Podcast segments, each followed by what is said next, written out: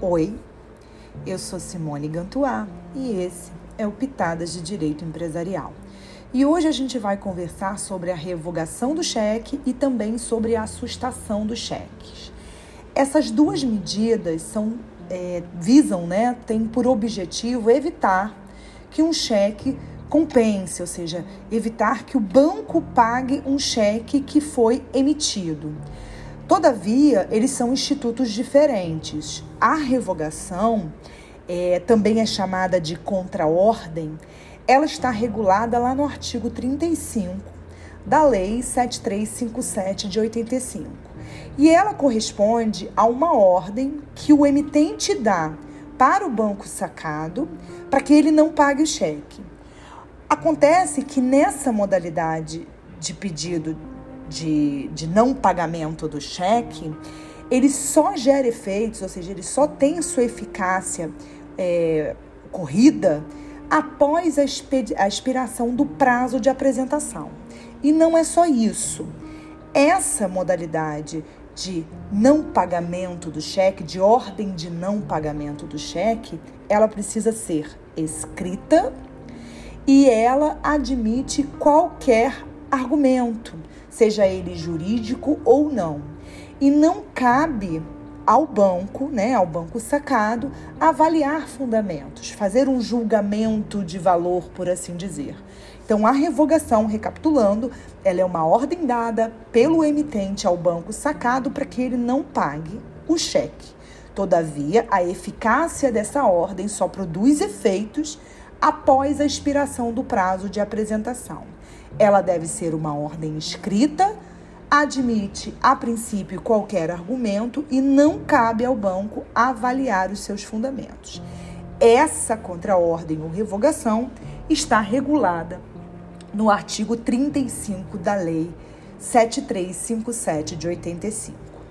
A assustação do cheque, por sua vez, também tem a finalidade de evitar que um cheque seja pago mas ela está regulada num outro dispositivo, no artigo 36 do, do, da Lei 7357 de 85. E ela também corresponderá a uma ordem de não pagamento do cheque dada ao banco sacado, só que diferentemente da revogação, da revogação, a sustação do cheque produz efeitos imediatamente, ou seja, sua eficácia é imediata. O banco, nesse caso, tem que acatar a ordem e essa ordem dada pelo correntista, ela precisa ser escrita e deve estar baseada em razões jurídicas. As mais conhecidas que a gente tem entre as causas que são codificadas pelo Banco Central é a, a, a o extravio do cheque, né, do talonário, e muitas vezes também o desacordo comercial. Aí alguém pode estar tá pensando assim: poxa, se eu tenho assustação que produz efeitos imediatamente, qual o interesse de alguém fazer a revogação do cheque ou a contraordem? E eu vou te explicar. A assustação do cheque, ela se destina a medidas urgentes, enquanto a revogação, ela se dirige a situações em que aquela pessoa beneficiada por aquele cheque não apresentou o cheque no prazo de apresentação determinado em lei, que pode ser 30 ou 60 dias, como nós vimos, mas durante todo o prazo prescricional do cheque, que é de seis meses, se esse cheque for apresentado, o banco pagará ou devolverá por insuficiência de fundos. Então, para evitar que o devedor seja ou o emitente do cheque fique obrigado a manter esse valor em conta corrente durante todo o prazo prescricional, ele faz a contraordem ou revogação, fazendo com que nesse momento o credor vá até ele para receber esse valor, mas ele não é obrigado a manter esse valor disponível em conta até que o credor,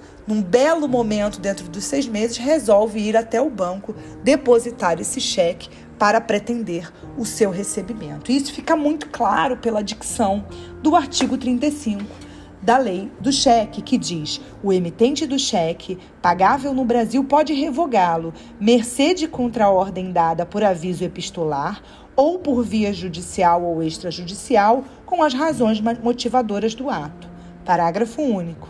A revogação ou contraordem só produz efeito depois de expirado o prazo de apresentação e não sendo promovida, pode o sacado pagar o cheque até que decorra o prazo de prescrição nos termos do artigo 59 da Lei 7357 de 85. Logo, se o banco pode pagar esse cheque, não praticando com isso nenhuma legalidade, se você quiser se resguardar a obrigação de ter que ficar com esse valor disponível em conta corrente, a medida mais inteligente é você revogar, ou, ou seja, dar uma contraordem no seu cheque. Já a assustação, apenas para também não ficar sem uma informação é, específica da, do dispositivo legal, ele diz que, mesmo durante o prazo de apresentação, o emitente e o portador legitimado podem sustar o pagamento, manifestando ao sacado por escrito oposição fundada